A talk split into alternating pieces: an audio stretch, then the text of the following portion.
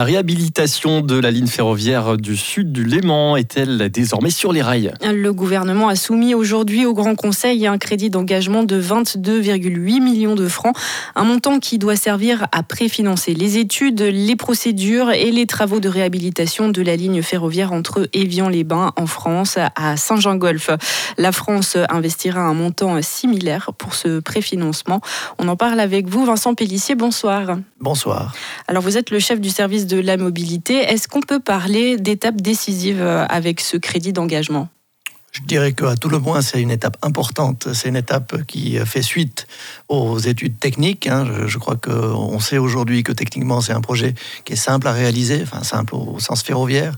Euh, reste à trouver le financement et la partie administrative qui est souvent la plus compliquée. Alors, à quoi vont servir justement ces montants?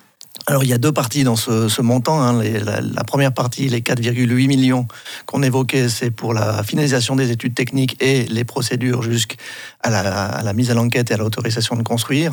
Et puis les 18 millions qui complètent ce crédit d'engagement serviront, eux, à préfinancer euh, un montant que pourrait mettre à disposition la Confédération pour cette réhabilitation de ligne sur le territoire français. Ah, pendant longtemps, hein, la ligne du Tonkin, euh, cette portion de presque 18 km, n'a pas été euh, une priorité pour la France. Est-ce que vous avez l'impression qu'aujourd'hui, l'Hexagone, la Suisse euh, et le Valais marchent vraiment de main dans la main dans ce projet? Alors je crois que c'est une tendance générale, hein. c'est pas seulement en France qu'on a vu l'abandon de petites lignes, de lignes secondaires. Il y a des milliers de kilomètres de lignes euh, régionales qui ont été abandonnées. Celle-ci en fait partie.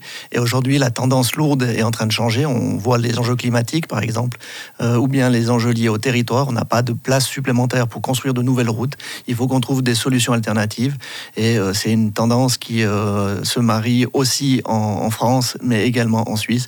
Et c'est là où on trouve les points de convergence. C'est ça qu'on peut noter aussi que l'ambition à terme, c'est de désengorger vraiment le trafic dans cette région sur la route de la frontière qui est assez c'est problématique. Euh, il y a du monde sur ce, alors aujourd'hui, on voit hein, ce tronçon du, du, haut lac hein, est euh, saturé en termes de bouchons. Donc on veut offrir une alternative à ceux qui peuvent euh, prendre la mobilité douce ou, dans le cas d'espèce, le transport ferroviaire, pour qu'ils libèrent de la capacité, donc de l'espace, pour ceux qui n'ont pas d'autre choix que de prendre leur, leur, voiture. Donc transférer une partie du trafic sur le train, c'est vraiment la volonté du canton en faisant cet acte assez fort quand même de financement de 22,8 millions.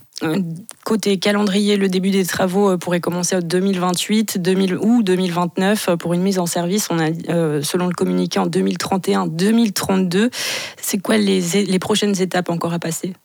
Alors c'est vrai qu'on cite ces euh, dates, ça paraît loin, mais quand on parle d'infrastructure, en fait c'est un projet qui est extrêmement mûr au niveau technique, donc c'est un projet qui est rapide à réaliser. Alors c'est toujours euh, différent quand on souffre du, trafic, mais c'est euh, quelque chose d'important à souligner. Il y a peu d'autres projets ferroviaires qui sont aussi mûrs pour débuter des travaux.